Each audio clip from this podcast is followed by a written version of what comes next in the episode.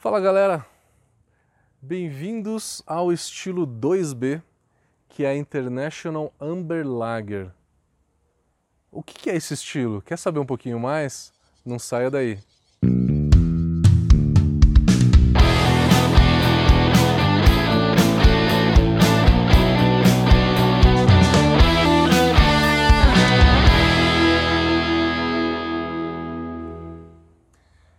International Amber Lager seria uma amber genérica, né? É, porque os americanos eles têm é, um perfil de amber lager muito específico, onde que só usa lúpulos americanos, onde que tem um amargor um pouco mais pronunciado. A International Amber Lager ela é uma cerveja avermelhada porque usa malte cristal e o malte cristal vai dar para essa cerveja um aroma e um sabor de frutas escuras, de frutas vermelhas, de nozes, castanhas, de uma maneira geral. Vai dar um sabor e um aroma de tosta. Tosta é diferente de torra. Quando se usa o malte escuro, o malte torrado, ele dá um aroma de torra. E essa torra remete a café e a cacau. A tosta provém, provém do malte caramelo. E a tosta, ela se assemelha muito ao sabor de um alimento que ficou muito tempo no fogo ou no forno e acabou queimando um pouco. E dá esse sabor de tosta. Não é torra, é de tosta, tá? Se tem algum sommelier aqui, sabe muito bem qual que é esse aroma de tosta.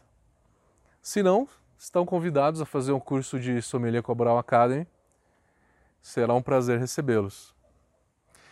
É uma cerveja que tem uma alta carbonatação, tem uma espuma branca, apesar da cerveja ser avermelhada, ela tem uma espuma branca ainda, não chega a ter uma espuma bege, de alta formação e uma retenção de média a baixa a International Amber Lager ela é uma cerveja com um tom um pouco comercial. Não é uma cerveja artesanal como uma Red Ale. Uma cervejaria artesanal vai fazer uma Red Ale, por exemplo. A Amber Lager é uma cerveja um pouco mais comercial, que tem menos sabor, tem menos intensidade de malte do que uma Red Ale. E tem menos intensidade também, o BJCP diz, que uma Viena Lager. Então é uma versão muito mais leve do que esses outros exemplos, com menos amargor e menos intensidade de malte. É uma cerveja que, segundo o BJCP, aceita adjuntos, por ser uma cerveja comercial, então pode ter um pouquinho de milho ou de arroz aí. Esse adjunto acaba deixando a cerveja ainda mais leve e é uma cerveja com baixo amargor. Ela tem de 8 a 25 IBUs. Exatamente, pode chegar a ter 8 IBU. É o que uma Skol tem. É realmente muito baixo. 25 já é um amargor intermediário, que você já consegue sentir com um pouquinho é, mais facilidade. A graduação alcoólica é de 4,5% a 6% na maioria vai ficar entre os 5%. Coloração ela é amber, né? Amber avermelhada, com pode ter tons um pouco rubis, né? Devido ao, ao uso do malte caramelo. E ela é uma cerveja então que surgiu dessa necessidade das grandes cervejarias fazerem uma cerveja avermelhada como uma Red Ale.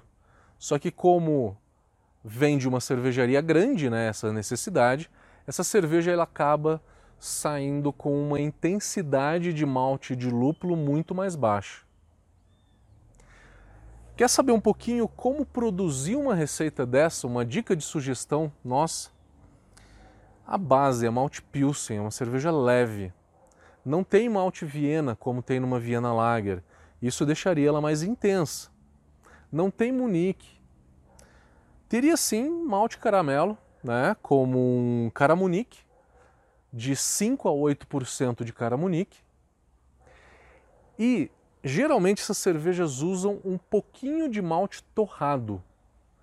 O malte torrado nessa cerveja é só para subir a cor. Tá? Então, para deixar uma cerveja dessa mais escura, você tem duas opções.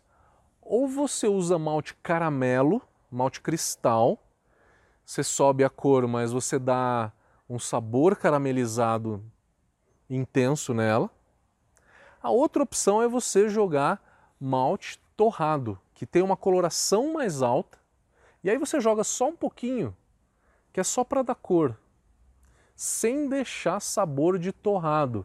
Lembra que eu falei um pouco tempo atrás que é uma cerveja que não tem sabor de torrado, mas tem sabor de tostado. Então eu jogo, o segredo é a quantidade, de 0,5, 0,6 a 0,7% no máximo de malte torrado. Pode escolher o malte de sua preferência e jogar. Pode ser um carafa, pode ser um black, um chocolate, tá? E aí, caramunique numa quantidade baixa, de 5 a 8, estourando 10%. E a base Pilsen.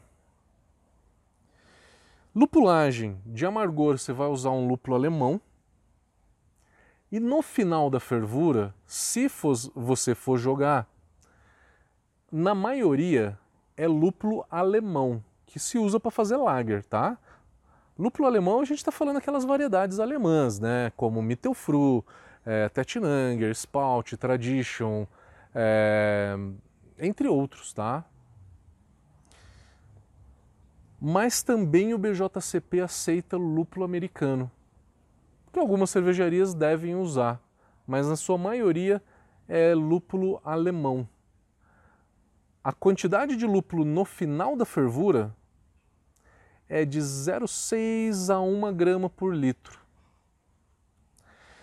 Não tem dry hop, não tem aroma de lúpulo intenso essa cerveja e aí você vai fazer uma fermentação bem clássica, bem limpa, né?